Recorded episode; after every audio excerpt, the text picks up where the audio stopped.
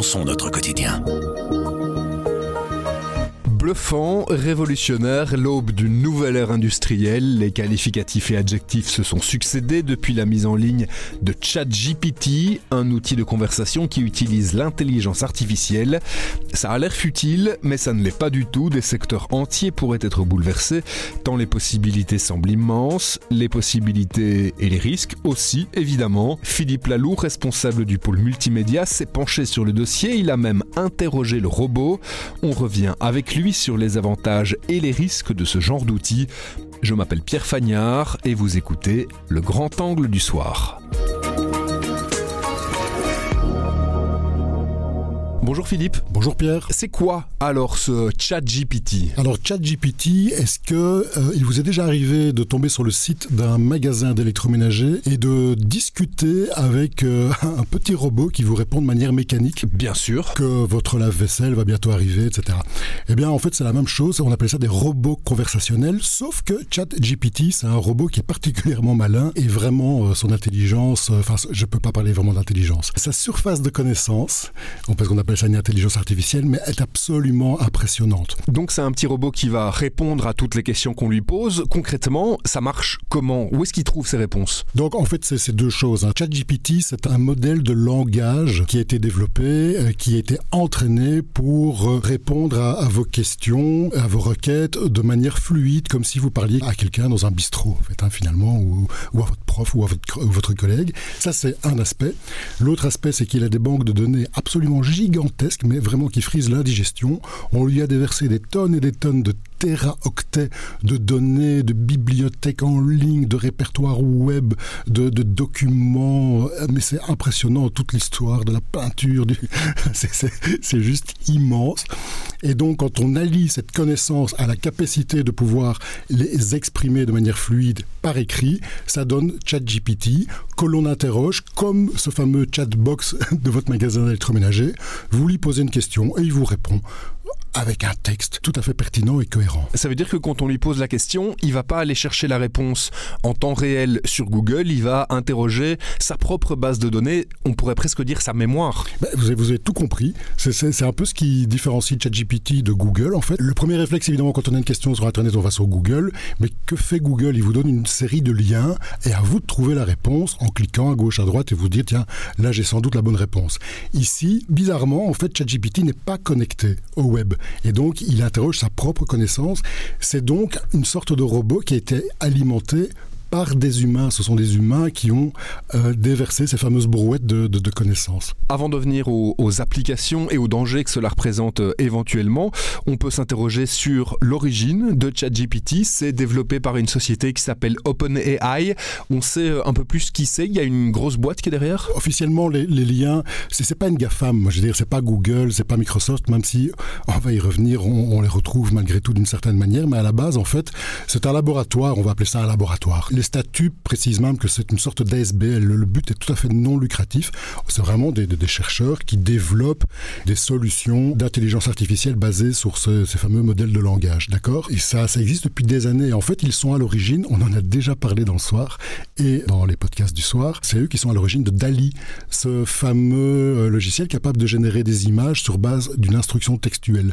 Donc, ils ont vraiment une solide expérience. Maintenant, fatalement, ça coûte beaucoup, beaucoup, beaucoup d'argent et surtout, on trouve les germes d'une solution, euh, de quelque chose d'extrêmement révolutionnaire. Évidemment que les GAFAM s'y sont intéressés. Donc ils ont développé une branche lucrative. Là, Microsoft a, injecté beaucoup d'argent. On sait que Google s'intéresse à cette technologie et pourrait même enrichir son propre moteur de recherche grâce à cette technologie. Donc à ce stade, non, ce n'est pas piloté par des GAFAM, évidemment que ça, il va falloir être très attentif sur l'avenir de, cette euh, société. Concrètement, on parle donc de, possibles révolutions technologiques, mais ça pourrait servir à quoi? Est-ce qu'on peut donner des, exemples de ce que ChatGPT peut faire aujourd'hui et là où il pourrait à l'avenir éventuellement remplacer des êtres humains? En gros, ChatGPT est capable de générer du texte au kilomètre, on va dire, mais de même du texte pertinent, hein, franchement, à la vitesse de la lumière, comme je l'écris à la vitesse d'une rotative.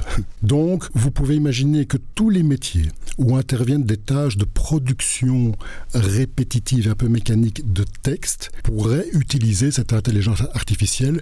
Après, où est-ce qu'on met le curseur? Ça, c'est toute la question. Soit pour totalement remplacer ces tâches, soit pour simplement les assister. Alors on pense à quel type de métier? Il y en a plein en fait.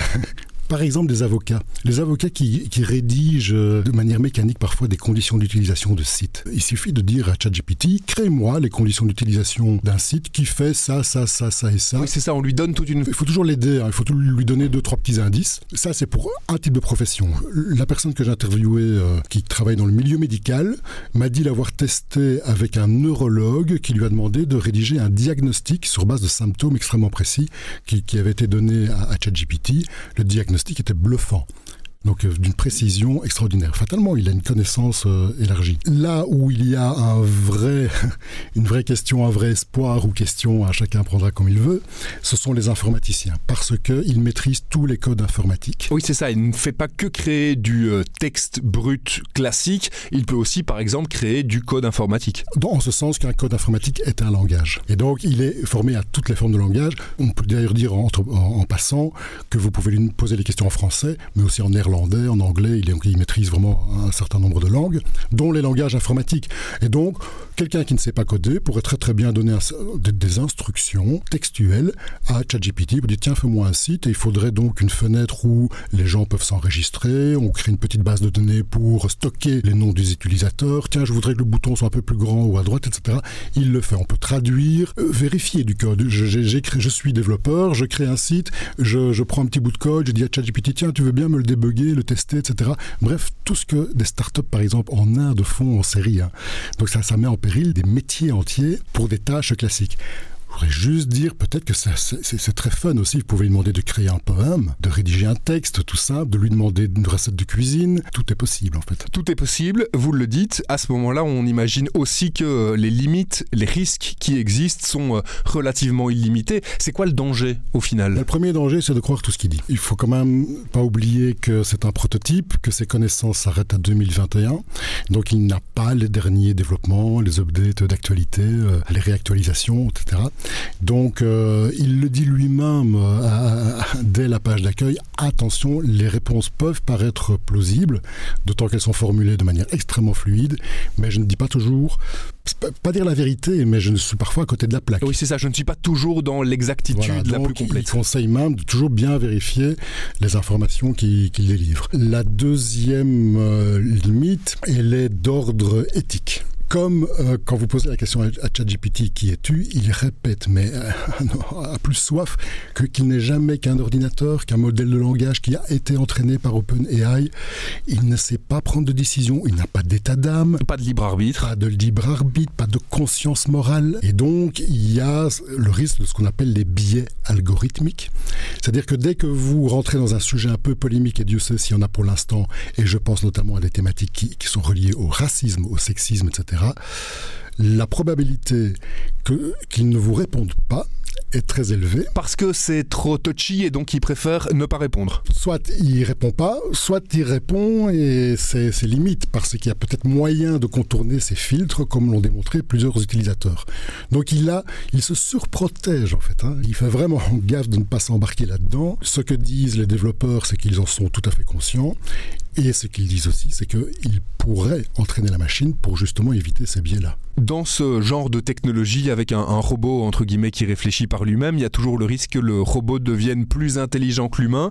C'est un risque ici aussi quand on voit une technologie pareille qui peut s'auto-alimenter avec toutes ses connaissances. Est-ce qu'il y a un, un, risque que ça dérape comme dans un mauvais film d'anticipation? C'est ce qu'on appelle le point de singularité technologique. C'est un point qu'on n'a pas encore atteint euh, en, en, technologie. Et ça signifie quoi? Ça veut dire qu'il y aurait un moment où l'ordinateur serait capable de s'améliorer lui-même.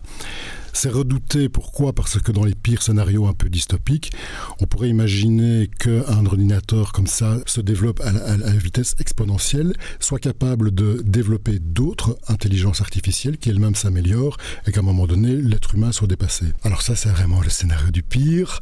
Après, il faudra voir où, pourra mettre ce curseur. Euh, à un moment donné, il est souhaitable que cette machine puisse s'améliorer elle-même pour éviter ses propres bugs. Mais il faut lui donner des schémas de structuration de pensée, en fait. Hein, c'est vraiment. Par exemple, si je reprends l'exemple de médecin, il est tout à fait envisageable qu'on puisse entraîner ChatGPT pour structurer un questionnaire médical pour que, à son tour, ChatGPT puisse vous poser des questions, ce qu'il n'est incapable de faire pour l'instant. Mais entraîner un ordinateur pour qu'il vous pose la bonne question. Si il vous pose ça, c'est petit A, petit B, si c'est B, alors je fais ça, je pose telle question. C'est tout à fait Est-ce que c'est souhaitable ou pas? En tout cas, c'est précisément ça qui crée une crise existentielle au sein de pas mal de professions. Si je fais une analogie avec la première révolution industrielle où on a automatisé un certain nombre de tâches manuelles, provoquant une crise existentielle chez de nombreux métiers, ici on, automatise des tâches intellectuelles et fatalement c'est le même type de questions qui se posent. Après, on verra comment ça va évoluer, mais il faudra évidemment être très attentif. Les spécialistes, ils euh, mettent en garde justement, il faut être attentif être très attentif au développement de ce genre de technologie pour euh, justement rester à l'intérieur des garde-fous. Oui, mais le problème c'est quel garde-fou? Donc euh, c'est là où malgré tout euh, on, a quand même, moi je n'ai pas cette crainte à titre personnel de, voir les machines établir elles-mêmes ces garde-fous éthiques. Tant qu'on continue à les établir nous-mêmes, ça devrait aller. Voilà, c'est ça. Vous vous êtes aussi livré à un exercice un petit peu particulier, une interview de ChatGPT, une interview de ce robot conversationnel que l'on peut lire dans les pages du soir. Ça a donné quoi? D'abord c'est l'interview la plus rapide de ma vie puisque je lui ai posé 20 euh, questions parce que j'ai pas tout publié. Je, lui demandais à un moment donné si, je pouvais lui offrir un café. Mais surtout, non seulement je posais les questions par écrit, puis il me répondait en, 30 secondes, les, réponses étaient générées et retranscrites sans faute d'orthographe. Donc c'est l'interview la plus rapide de ma vie. Mais c'était intéressant parce que un, on, sentait cette euh, extrême prudence de la part de ce robot pour se protéger, qui ne souhaite pas s'aventurer dans des, réponses qui pourraient froisser, etc. Il est extrêmement lucide sur euh, ses limites. Donc là aussi, on sent qu'il euh, il a été bien cadenassé, optimisé pour bien faire passer le message en disant je ne sais pas répondre à cette question parce que je suis une intelligence artificielle alimentée par etc etc. Donc ces réponses sont un peu mécaniques. Et, quand je dis qu'elles sont lucides, elles sont parfois très cyniques. C'est-à-dire que si je lui demande son avis sur la désinformation, est-ce qu'il est, est, qu'il est protégé pour euh, ne pas diffuser la désinformation Est-ce qu'il y a un risque qu'un jour il puisse dominer l'humanité? Il n'écarte jamais ce risque. Donc le, risque zéro n'existe pas en informatique hein. et il ne l'écarte pas. Et donc c'est là où c'est quand même intéressant de lire ces réponses, malgré qu'elles soient très très mécaniques. Euh.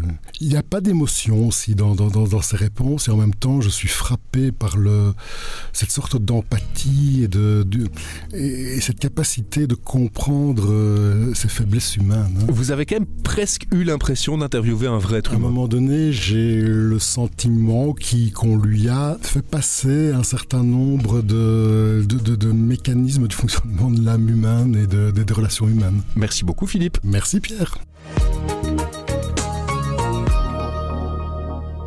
Avec Grand Angle, le soir raconte, explique et décortique. C'est notre oreille sur l'actualité. Retrouvez-nous sur notre site, notre application et votre plateforme de podcast préférée. À bientôt.